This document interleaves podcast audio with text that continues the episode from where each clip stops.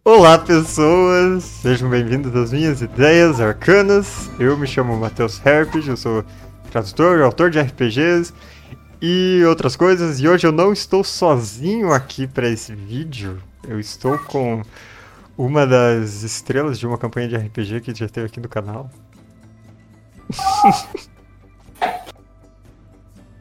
Tudo conforme Essa... combinado. Que eu falei que seria a introdução, né? E aí, Oi, pessoal? Meu nome é Henrique, vocês já devem me conhecer aqui do canal que eu joguei com o Sr. F, eu fiquei fazendo essa vozinha por várias horas durante uma noite e minha voz nunca foi a mesma depois. Desde então, então. minha sugestão é chá de gengibre e bastante água. Nossa. Saudades daquele filtro de gnomo que você colocava na câmera nas sessões de lasca solar. Posso colocar de novo. Hum. hoje o tema do vídeo é um pouco mais sério. É, hoje o tema é muito sério e a gente vai falar de interpretar personagens, porque com mais de 300 vídeos aqui no canal, eu nunca falei disso. Você sabia que tem mais de 300 vídeos aqui no canal? Eu acho que esse vai ser o vídeo 310. 310, vamos, vamos comemorar. Vídeo número 310. Uhul! É... Mas com tudo isso, eu nunca falei de interpretação e é um assunto legal, porque é aquele tipo de coisa que cada um tem suas próprias técnicas e dicas e metade delas tipo, só funciona para a própria pessoa, então é isso que a gente vai falar, dicas que provavelmente só funcionam pra gente, e, mas que a gente vai falar como se fossem regras gerais, obviamente. Então. Eu queria começar dizendo que o melhor jeito de interpretar personagem é interpretar com os outros. Porque sempre que as pessoas falam de interpretar personagem, elas sempre pensam, tipo, não, o que, que eu vou fazer de de voz diferente, ou de caracterização, ou de mostrar background, ou coisas assim. Mas quando a gente assiste lives de RPG, tipo, da galera profissional, eles sempre interpretam um personagem interagindo com os outros. Tudo que eles fazem é interagindo com os outros. E geralmente a gente não nota, mas essas são as partes mais divertidas. Então eu já queria começar com, com isso já lançou o que eu acho que é a descrição perfeita de Critical Role e outros RPGs. É, pode fazer jabá aqui, tipo, pode. divulgar outros RPGs que eu, eu assisto. Então, tem o Rude Tales of Magic também, que é muito divertido, muito engraçado, e justamente por causa disso, as partes mais engraçadas, além do mestre fazendo voz tosca e boba, é justamente a forma que os personagens interagem. Então, você tem um personagem que claramente tem uma crush no outro e eles trabalham em cima disso. Ou então um personagem que é tão. que é o puro suquinho do esquerdomacho. E que o ator e dublador consegue trazer isso de forma tão perfeita. E eu não sei, mas eu sempre crio personagem, depois que eu comecei a jogar RPG com um pouco mais de experiência, pensando em como que esse personagem vai conseguir rebater com os outros. Sim. É, para quem não sabe, eu sou praticamente casado com, o com a pessoa que joga com Krazak, a Mikaeli. então a gente criou os personagens já pensando que okay, como que vai ser essa dinâmica, como que a gente pode deixar divertido pra gente e para as outras pessoas. e essa é a essência da interpretação mesmo, sabe? Deixar divertido para você e para quem tá jogando também. E era muito bom que foi tipo. É, a coisa que é top dinâmica de personagem em qualquer história é personagem pequeno, bravo e personagem grande, bruto, gentil. Isso é tipo o ápice do design de personagem. Sim. E melhor ainda é se o personagem tem voz de criança, aparência de criança é adulto e fala palavrão. Sim. Que é, na, na mesa que eu, que eu tenho, inclusive junto com o Matheus, É uma mesa a que não gente tem tem. Muriçoca, não tem live. Talvez por enquanto. Ah, quem sabe mais pra frente a gente consiga fazer. Não prometo nada. Será que as pessoas estão prometo pre... nada, não espero. Será que as- a internet estaria pronta pro senhor goiabada, pro pra batata egomaníaca, A batata mania que, brilha azul ainda por cima. pro Lula gaúcho? As pessoas vão ter que só imaginar do que se trata esse RPG. Exatamente, vocês fiquem com isso aí. Mas eu esqueci do que eu estava falando. Eu que esqueci. Ah, sim. O, a, perso- a criança que fala palavrão. Que é o Muriçoca. Que tem, inclusive, uma Uma voz um pouco parecida com a do Sr. F, só que é um pouco mais caótica. Ele é um Goblin. E ele já trabalhou em Neverwinter como chaveiro, como ladrão, como frentista de posto de gasolina. Todo esse tipo de coisa. Ele foi frentista. Ele foi frentista. Ah, ok. Neverwinter. Em Neverwinter. É, tá aí uma informação nova. E metade das coisas que ele fala é só Porra, caralho, merda! Então cuidado com o meu olho, porra! Meu olho é grande, isso é coisa pontuda! essa energia. Eu acho que se você consegue fazer um personagem pequenininho com voz fina que fala muito palavrão, é, é perfeito. Antes da gente falar de vozinha um pouco mais, eu quero falar em toda outra coisa que é ótima do Muriçoca, que é o gerador de frases dele. Que eu acho que é muito Isso. bom. Porque quando eu jogava numa outra mesa, ah, quem assiste os vídeos de Eberron sabe, porque eu sempre fico falando do meu personagem naquela mesa, que era um ladino, eu meio que anotei várias frases que ele poderia usar, tipo, tiradas de frases de. ah, meio frases assim, debochadas, engraçadas e tal. E eu acho que é muito válido no RPG a gente ter esses geradores de frases em mãos. Do Muriçoca é ótimo porque metade do tempo ele tá falando de droga, outra metade ele tá xingando as pessoas e com a recente adição ele quer fazer um N- NFT das coisas. Sim. E o Roll20, ele tem essa ferramenta absolutamente perfeita de tabela que você basicamente faz o personagem meme quando você é o no caso sou o mestre da mesa, então eu fiz o personagem meme que é o alívio cômico e que ele tá lá só pra falar bobagem, pra abrir alguma porta, porque nenhum dos personagens Aladino tem proficiência com ferramenta de ladrão. E eu defenderei ele com a minha vida. E é isso que acontece, cara. As pessoas se apegam por um gerador de frase automática que fala bobagem. Isso é tipo o atestado de como interpretação funciona, é perfeito. E a ideia original que eu tive pro gerador de frases, e inclusive foi o que deu muito certo também, era na campanha de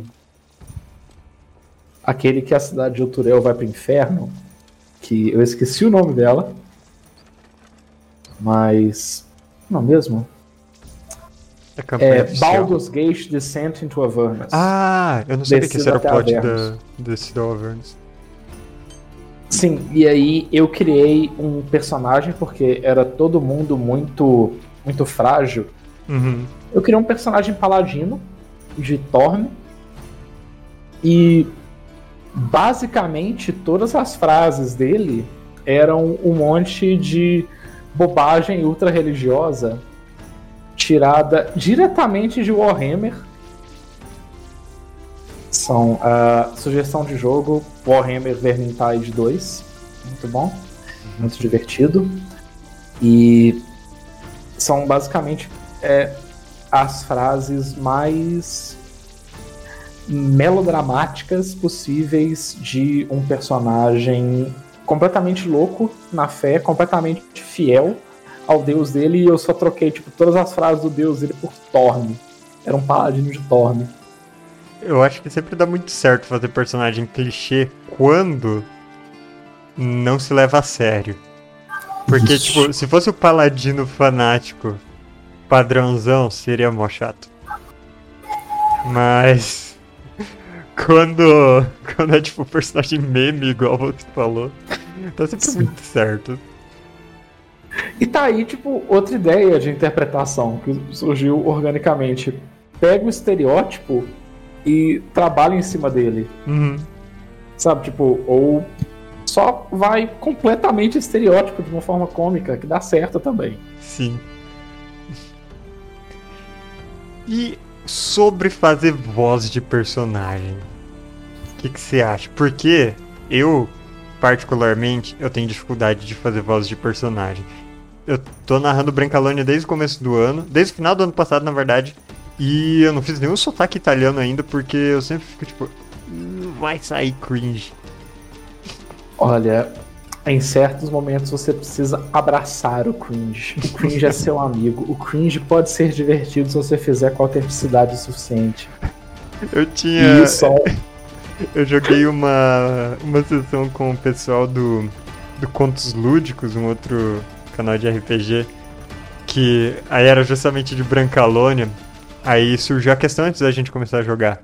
Ah, é preconceito fazer sotaque italiano ah, exagerado? Aí a resposta, o consenso foi que não. A não ser que você seja o Chris Pratt.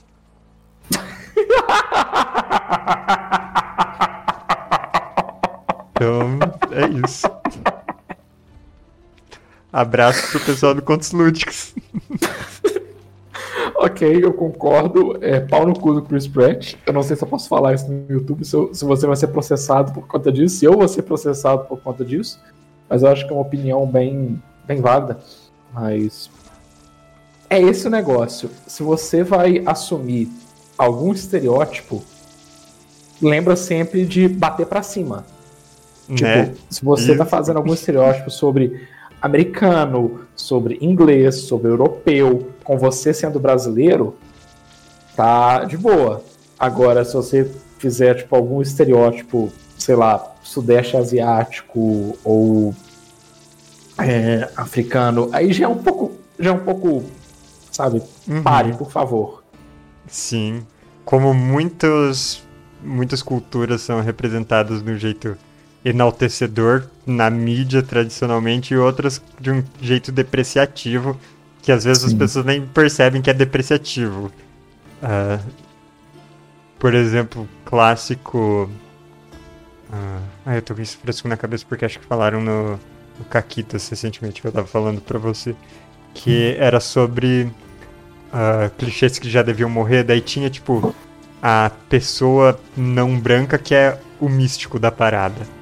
Tipo, não, olha só Hum. como é representativo. Tem até um negro. Sim, e ele é um xamã que aparece naquele momento só pra ser o místico. É. Isso não é bater pra cima. Não, nem um pouco. E, tipo, a quinta edição de Dungeons and Dragons, até, tipo, em termos da arte dela, ela tá fazendo muito bem com relação a isso. Nossa, ainda Então, mais comparando com o que veio antes. Ah, não, sim, a gente não fala da, da primeira edição de Dungeons and Dragons e a representação deles de Draw, completamente fetichizada. Mas. E. Sabe, tipo, os esforços que a Wizard of the Coast está fazendo para melhorar isso, tanto em termos até de jogo, sabe, dá muita ideia de que como você pode moldar o seu a sua própria mesa a partir da interpreta- interpretação do seu personagem, o seu próprio personagem a partir do momento que você cria ele, tem ideia. Claro que tipo, se você quiser fazer tipo algum personagem é, em Branca- Brancalônia, por exemplo, que é primariamente italiano. Se você quiser fazer o personagem que é o puro suquinho do Hey, I'm walking here! É, você, pode, claro. Então, é que Mas- Brancalônia. ah, ele é feito por italianos satirizando a cultura italiana. Uh, sabe o que, que eu pensei também que é interessante de interpretação? A parte de, tipo, representar coisas que o personagem faz, não só que o personagem fala. De, por exemplo, é, como representar as habilidades que o personagem tem. Porque né, uma coisa que todo mundo meio que tem noção é, é, perguntar: ah, como você conjura essa magia? Tipo, qual é a cara da sua bola de fogo? Qual é a cara da sua magia de voo? Você só flutua, surge asa nas costas, sei lá. Sempre tem essas coisas.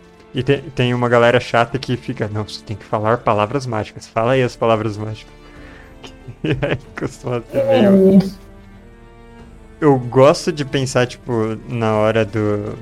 de fazer um personagem. De como que. Por que, que ele é, é bom nas coisas que ele é bom? E até por que, que ele é ruim nas coisas que ele é ruim? Tipo, uh, em DD, pensando assim na lista de perícias, tá? Por que, que ele tem isso treinado? Por que, que ele tem história? É porque ele estudou? Tá. Por que, que ele tem atletismo? É porque ele treinou ou ele só é bom mesmo? Porque é, é diferente, por exemplo, alguém que tem acrobacia porque é um ginasta de uma academia olímpica e alguém que tem acrobacia porque tem um, um, um quase um sentido, tipo, o equilíbrio da pessoa sobre o humano naturalmente, é tudo instintivo. E a, até levando isso pro outro lado, de as coisas que a pessoa é ruim. Por que, que ela é ruim nisso? Porque os, o seu mago não tem arcanismo, por acaso. Ou porque. Uh, será que um personagem que ele estudou alguma coisa no background, mas ele nunca aprendeu direito, então sei lá. Você não é treinado em religião. Mas é um personagem religioso, então tudo que é religioso ele, tipo, dá a opinião, joga o dado, vai mal. Mas ele insiste nisso, sabe? Eu acho que é um ótimo, é um ótimo ponto de vista que você colocou agora. Tipo, insistir no erro. O seu personagem pode não ser bom no negócio, mas ele insiste mesmo uhum. assim. Porque é parte da personalidade dele. Mas também como que as perícias e a forma que você escolhe elas podem influenciar o background do seu personagem e como que isso dita tipo a história por trás dele e isso pode muito bem é, carrear para o seu, pro seu, para sua interpretação. Um mago, por exemplo, que estuda história, estuda arcanismo e todas as outras dimensões da magia, possivelmente não vai ser tão bom com pessoas assim. Então ele provavelmente vai falar alguma merda de vez em quando, vai ser é, um pouco tímido, às vezes você já pode pensar, como que você pode incorporar não só as, as forças do seu personagem na sua interpretação, mas também as fraquezas. Uhum. Se torna, sabe, tão difícil quanto se o seu personagem é um goblinzinho minúsculo. Vocês podem, provavelmente devem perceber que eu gosto muito de interpretar bichinhos pequenos que falam fino e são engraçados. E por exemplo, quando o personagem minúsculo tenta levantar alguma coisa pesada e falha miseravelmente. Ainda é um momento divertido. Tipo, você Sim. trouxe isso pra mesa, é um momento memorável. É, a... tipo. Uh... Nem todo personagem com pouca carisma tem que ser o um personagem quietão ou tímido. Ele pode ser aquela pessoa que, tipo, tudo que fala sai de um jeito ameaçador ou ofensivo sem querer. Tipo, Alguém acabou de salvar eles e fica. Nossa, eu achei muito bom esse momento que você quase jogou sua vida fora. Você tá me sacaneando? Não, eu estou. Eu tô sendo sincero. É só alguém que não escuta como está soando. Isso pode acontecer.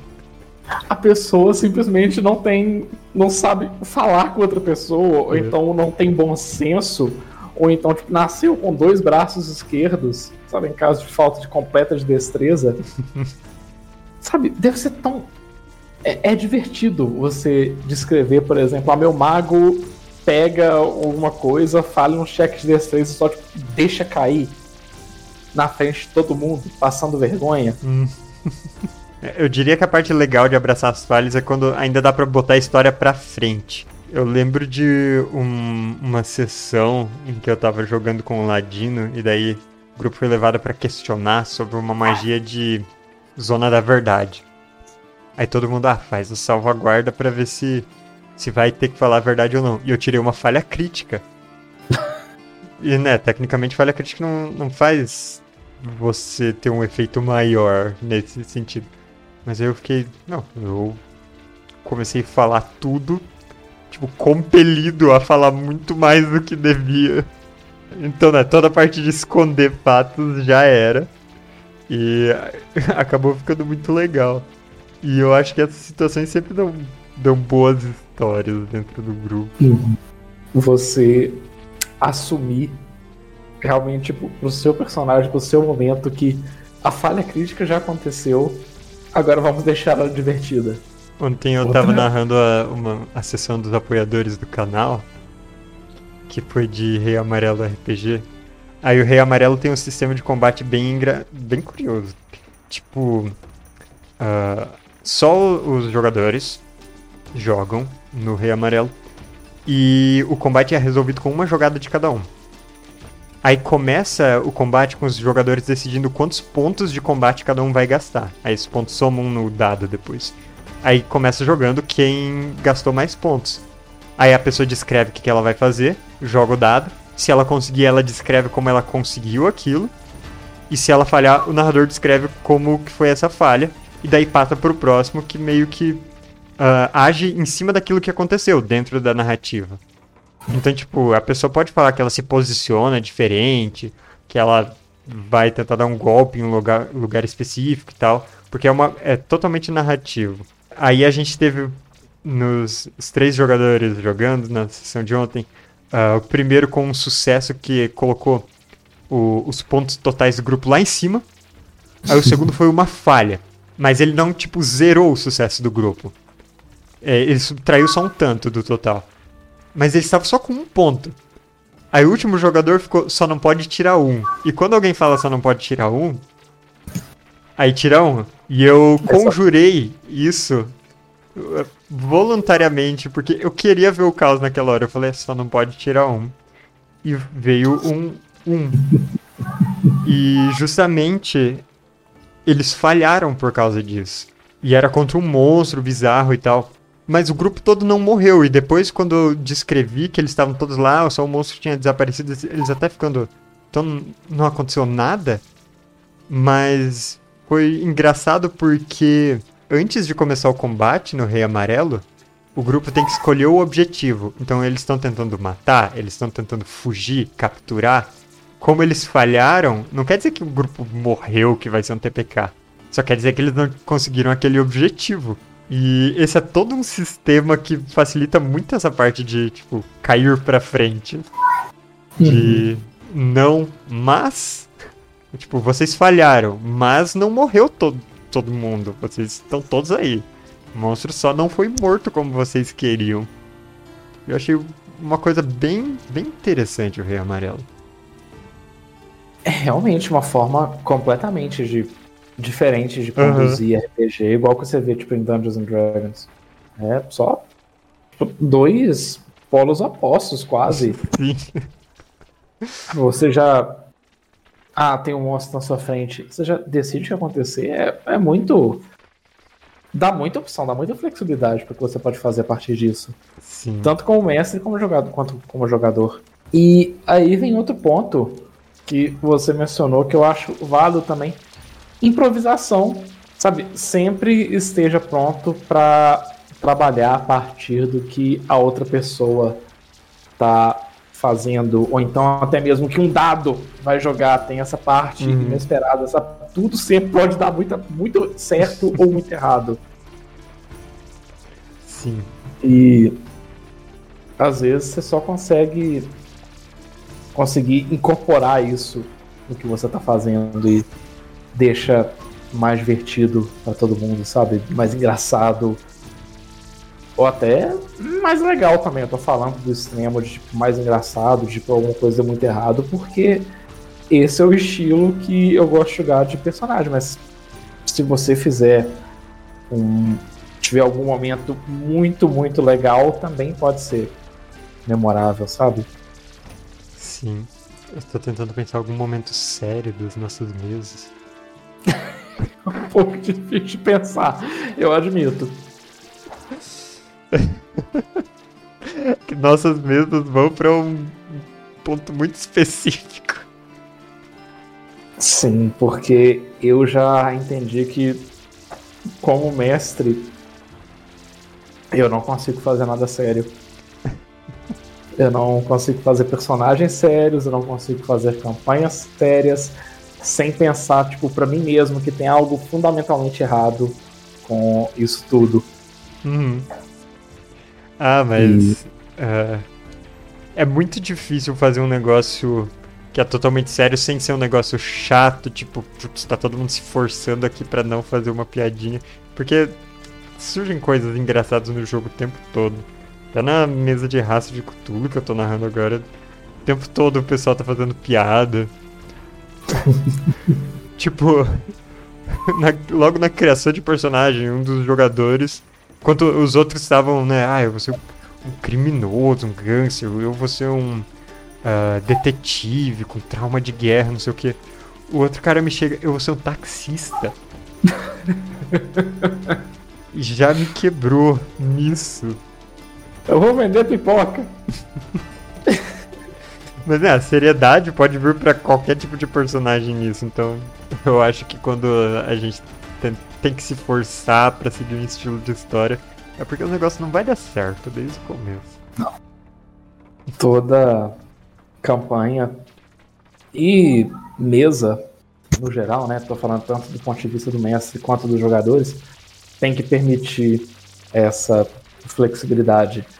É, até mesmo, ok, o Santo Graal, a Bíblia de todo toda mesa de RPG que é Critical Role, tem os momentos engraçados, os momentos toscos, os momentos divertidos e os momentos muito sérios que tipo deixam a, a história mais densa, mais forte. A, até a série deles mesmo, eu acho que não teria sido tão boa se não tivesse aquele equilíbrio perfeito entre os momentos muito sérios de realmente os personagens lidando com os traumas, o avanço da história e ou então e em contraste com toda a cena que o Scanlan aparece na, na, na tela. Que...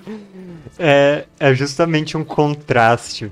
E até muitas vezes quando falam de filmes, de livros, sempre falam de desse contraste, colocando como padrão sendo a coisa séria, mas aí tendo um momento de alívio, é o alívio cômico, é o capítulo do livro mais tranquilo, que aí é só para respirar antes de voltar à ação, né?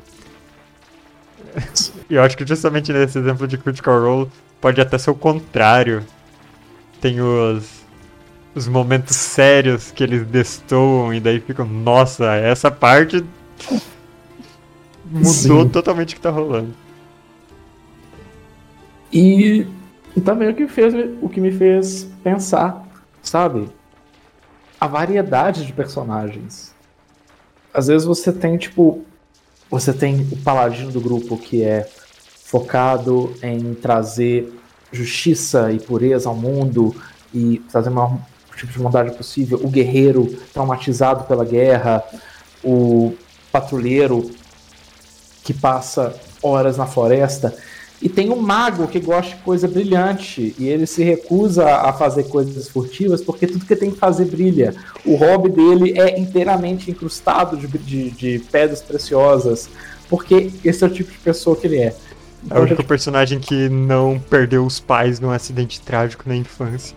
Isso, tipo, até isso mesmo, sabe? Tipo, é tão distoante esse, esse tipo de personagem, sabe? Falar que, tipo, tem os dois pais, eles moram felizes numa fazendinha aqui do lado, e todo fim de semana eu vou visitar eles. Já é um, uma coisa que permite um pouco de interpretação, que traz um pouco mais de leveza, quebra um pouquinho do, do padrão dos, de outros personagens. Eu tô ansioso pra ver como vai se desenvolver uma coisa que veio na última sessão de Brancalônia, no finalzinho dela, que é a gente tem um personagem chamado é, Panetone. Brancalônia. Aí uh, eu dei uma, um poder a mais pros jogadores, que é a vontade dos santos. Que aí o pessoal na Twitch pode gastar tipo pontinhos do canal para escolher um ah. jogador por sessão, para ele poder mudar o que quiser na história em algum momento. Então isso já salvou um personagem de morte instantânea. Isso já uh, já fez um pato atacar uma inimiga. Uh, isso já fez uma carroça capotar. Mas aí na última sessão eles foram encontrar um sujeito que contratou eles para um serviço. E aí. Uh... Nossa, que foi agora? Uma das jogadoras ela falou que esse cara reconheceu o Panetone, porque ele é muito parecido com o pai dele, o Chocotone. e aí a gente ficou tipo, ok, então ele tem um pai. Ok, então ele tem um pai vivo. E, e ele chama Chocotone. E ele chama Chocotone. Quem mais tem nessa família? Muita informação para absorver de uma vez. E eu não sei para onde isso vai até hoje. E é incrível como que, tipo, além da, da camada é, mundo e mestre, jogadores, ainda tem, tipo, a camada plateia, dependendo de como você joga o seu RPG. E é incrível como, como que isso pode deixar as coisas mais divertidas, mais dinâmicas, Sim. sabe? Ai, ai. Uma parte divertida do canal é que sempre pode mandar, tipo, usar os seus bitzinhos que você acumula e só, tipo, pá, mudei o jogo inteiro. Sim. Você tem algum último. última recomendação? Uma indicação, uma dica, um aviso, uma parábola? Olha, eu gosto de dizer que uma vozinha engraçada carrega o personagem quando você não tem ideias, nem que seja tipo contar uma historinha curta sobre um menino que tinha o um prego no umbigo não. e que você conta isso com uma vozinha engraçada, deixa perfeito. Deixa muito melhor, eleva. Então, se você tiver sem ideias, faça uma vozinha engraçada, ensaie, se necessário, é, consuma um pouco de bebida alcoólica para soltar um pouquinho das suas inibições. Eu não recomendo que vocês façam isso se vocês forem abaixo, a, a, abaixo de 18 anos, somente acima, claro. E só se soltem. Você está no meio de RPG, é um espaço seguro para interpretação, principalmente se você estiver com seus amigos. Sempre tenha a liberdade com outras pessoas também para dizer, tipo, olha, isso aqui não foi legal, você pode mandar a sua interpretação dessa forma. Por favor, evite esse tópico por mim. Encerrando um pouco num tópico um pouco mais, um pouco mais sério. Uhum. É esse Muito o meu conselho bom. final. Eu gostei, eu acho que foi uma conversa produtiva. Eu gostei também, achei divertido. Se você quiser, eu posso contar a história do menino que tinha o prego na nosso, barriga. Nosso horário tá dando. Uh, uh, vai ficar pra próxima. Então. Compreensível. Tenha um bom dia. Então é isso. Se vocês gostaram dessa conversa sobre interpretação de personagem, então não se esqueça de se inscrever no, can no canal, de curtir o vídeo. Deem suas dicas de interpretação aqui nos comentários. E peçam pro Henrique voltar. Se vocês querem ver a mesa com o Senhor Goiabada, o Asmorano Mar de Cadastina Kudakar, que é uma batata egomaníaca, o a Marilua, que é uma Halfling emo, uh, o Lula Gaúcho, que eu não vou falar o que, que é, e o Santos do Monte. Não, não se esque... Isso, o Gnome Engenheiro. O Gnome Engenheiro. E o cara que atirou no Nosso amigo Orc. Imperdoável. O chifre É, do vocês vão ter que 38, implorar por isso aqui nos comentários. que tem seis balas e menos neurônios. Então é isso aí. Curtam o vídeo. Se vocês curtiram o vídeo o suficiente, a gente vai transmitir essa parada. Né? Eu, eu queria ver. ai, ai. Mas é isso. Mas se vocês gostaram muito ah, do canal e querem apoiar o canal e ainda jogar RPG comigo, vocês podem ir lá no Apoia-se. O link tá aqui na descrição. A partir de 5 reais já joga RPG. Inclusive, ah, eu falei de uma das mesas dos apoiadores no vídeo de hoje. Mas é isso. Até mais. E obrigado pelos peixes. Até mais, pessoal! Até a próxima!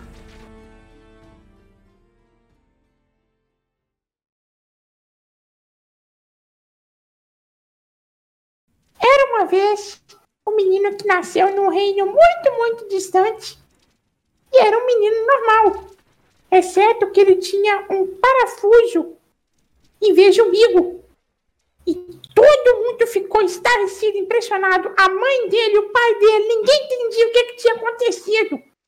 Até que um dia levaram ele para um padre. E o padre viu aquele parafuso, pegou as ervas, acendeu fogo, benzeu a barriga do menino e nada aconteceu. O parafuso continuou lá. O menino não tinha umbigo. Até que um dia ele levou para um rei. E o rei pediu para os seus soldados: puxem esse parafuso, vamos arrancar esse parafuso da barriga do menino. E o rei pegou um alicate e os soldados puxaram, e puxaram, e puxaram. E nada aconteceu. O parafuso continuou lá. Até que o menino foi levado para o sábio mais esperto e mais inteligente de toda a terra. E assim que esse sábio viu o parafuso na barriga do menino, ele pegou uma chave de fenda. E com essa chave de fenda, ele deu uma volta, uma outra volta, uma terceira volta. E aí,